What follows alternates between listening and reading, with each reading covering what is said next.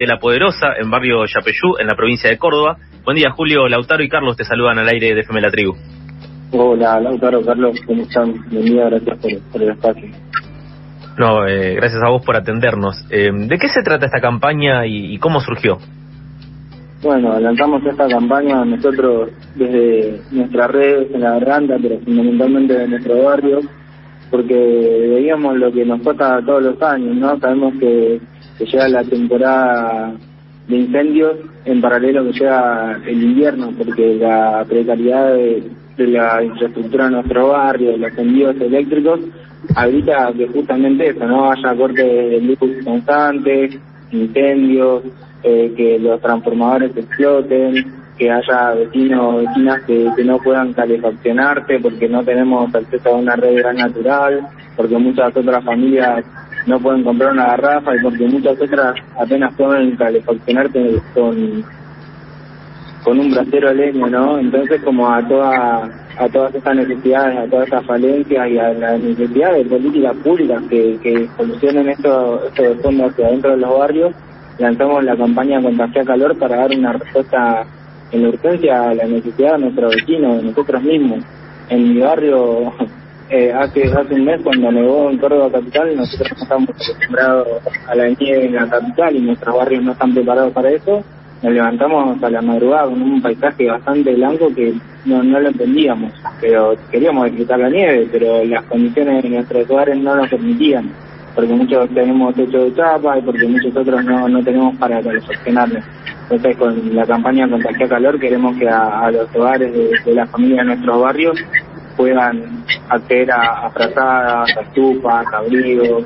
a poder comprar garrafas para los espacios comunitarios que, que sostienen los espacios alimentarios en nuestros barrios. Hola Julio, el Lautaro te saluda. Durante estos meses de pandemia sabemos que se han llevado adelante también otras campañas similares como Contagiar Solidaridad, o Contagiar Conectividad,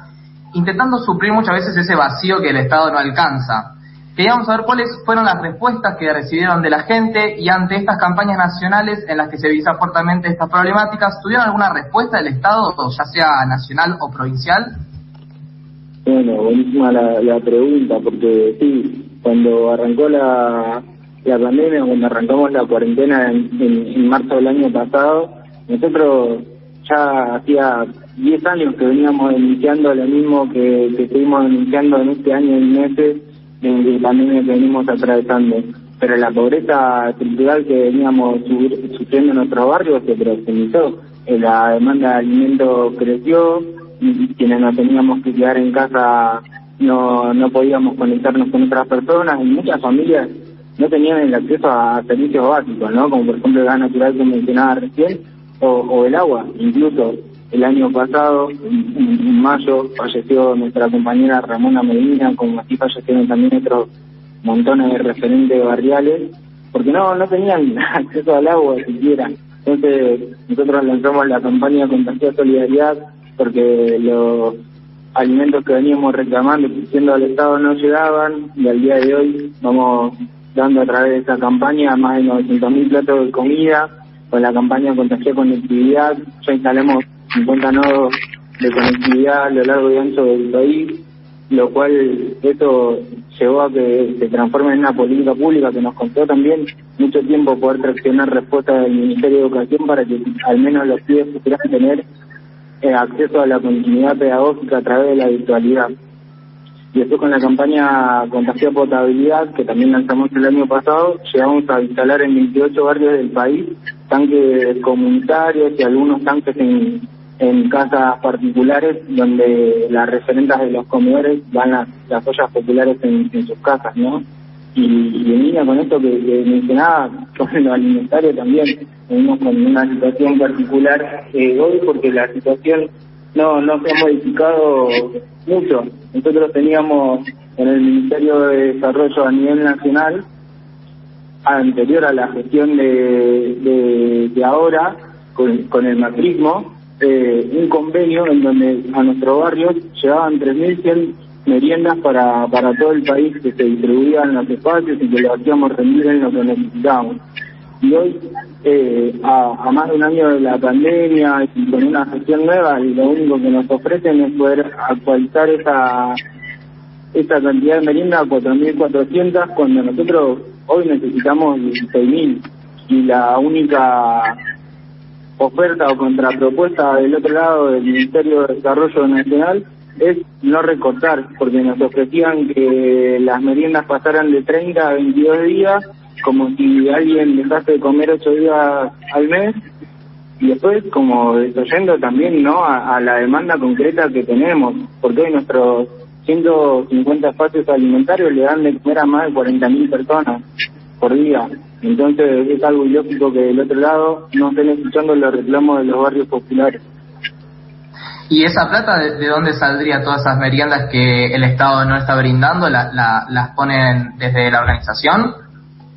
Sí, hoy toda esa eh, plata, estos recursos que venimos necesitando están saliendo de la asociación. Como te decía, la campaña de Contagiar Solidaridad tiene un poco más de un año y siguen llegando recursos de ahí, quizás alguna otra gestión, algún privado, en el barrio cuando no no podés comprar la garrafa, un claro un claro ejemplo es en, acá en el en Tierra Chica, donde nuestras compañeras tuvieron que eh, hacer un, convenio, pedirle por favor al garrafero que que lleva la garrafa todos los meses a venderla a la comuna, que le pudiera dejar una gratis y el garrafero accedió tranquilamente porque es una garrafa y el, y el Sauce es una comuna que no tiene acceso a ninguno de los servicios básicos porque quedó la, la comuna abandonada después de que la cantera, el sauce, extrajo todo lo que tenía para extraer y dejó abandonado a todos sus trabajadores. Entonces, sin servicios básicos, sin políticas públicas, es complejo. En, ¿no? Y en la urgencia necesitamos que la autogestión, la empatía, la solidaridad de, quienes nos escuchan, de quienes nos siguen en redes, eh, hagan llegar los, comida a los barrios, hagan llegar trata a los barrios, hagan llegar a los actores a los barrios, pero creemos que no es la solución de fondo, que la solución de fondo eh, son políticas públicas, de esa inversión y que quienes son responsables de las instituciones que deben garantizar el acceso a una calidad de vida digna en los barrios puedan estar al servicio de eso. Quien habla es eh, Julio Pereira, referente de La Poderosa en el barrio Yapeyú de la provincia de Córdoba. Con respecto a los servicios básicos, sabemos que a principio de mes aprobó la ley de zonas frías, que es la que reduce las tarifas de gas en zonas de baja temperatura. ¿Vos crees que esto ayuda a este contexto y que hay otras hay otras medidas que creen convenientes? Sí, nosotros a la ley de zona fría, la verdad que, la aceleramos, eh, pero nos queda muy lejos, porque la ley de zona fría llega a quienes tienen acceso a una red natural y en su inmensa mayoría nuestros espacios comunitarios o nuestros propios hogares no lo tienen. Un claro ejemplo es en el barrio Pico de Menuco, donde el, caño de gas troncal pasa a 20 metros del espacio comunitario que tenemos, pero no los compañeros no pueden conectarse. Hay una conexión ahí que se... Entonces, a la política que está la aceleramos, pero tenemos que decir necesariamente que nos queda muy lejos. Nosotros necesitamos que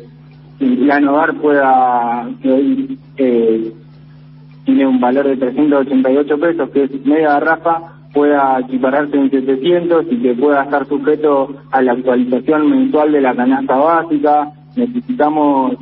que, haya una venta regular de garrafa social también en los barrios, porque en el Chape de mi barrio, con suerte, vienen una vez al mes y hay barrios en donde no van. Entonces necesitamos que, que pueda llegar todo eso a los barrios. También una de las grandes demandas durante estos meses fue el reconocimiento de los y las trabajadoras de eh, en los comedores como esenciales y un salario digno para todas esas personas que estuvieron en la primera línea desde el inicio de la pandemia. ¿Tuvieron algún avance en este sentido? ¿Cómo se desarrolló esto en Córdoba en particular? Bueno, avances no, no ha habido. En Córdoba eh, tampoco y a nivel nacional hace dos meses nosotros tuvimos una reunión con Daniel Arroyo y Elio Gómez Alcorta en donde llevamos esta discusión porque es algo, es una de las preocupaciones que tenemos en nuestro barrio y también una necesidad que tenemos. Nosotros de, a esta reunión llevamos que necesitábamos un reconocimiento salarial para las compañeras que pudieran cobrar un, salario mínimo vital y móvil y a lo que se excedió era que no, las compañeras iban a cobrar un, un potenciar doble pero no iban a reconocerle como salario mínimo vital y móvil, sino que le iban a dar el doble de beneficio que ya venían percibiendo y de esto a hoy Esto al día de hoy no se ha concretado y lo que tenemos hoy en día es también un problema porque eh, el Ministerio de Desarrollo nos había dicho que eh, iba a haber una actualización de datos, después nos dijo que no, después no salía a desmentirlo públicamente. Y al día de hoy lo real es que muchos compañeros que no, no pudieron acceder a la conectividad o no pudieron actualizar sus datos por alguna cuestión, eh, le recortaron el beneficio que tenían y hoy están cobrando 6.300 pesos por el mismo trabajo que hacen compañeros que van a estar cobrando 18.600 pesos, porque en el mes de julio el Ministerio de Desarrollo habilitaba un bono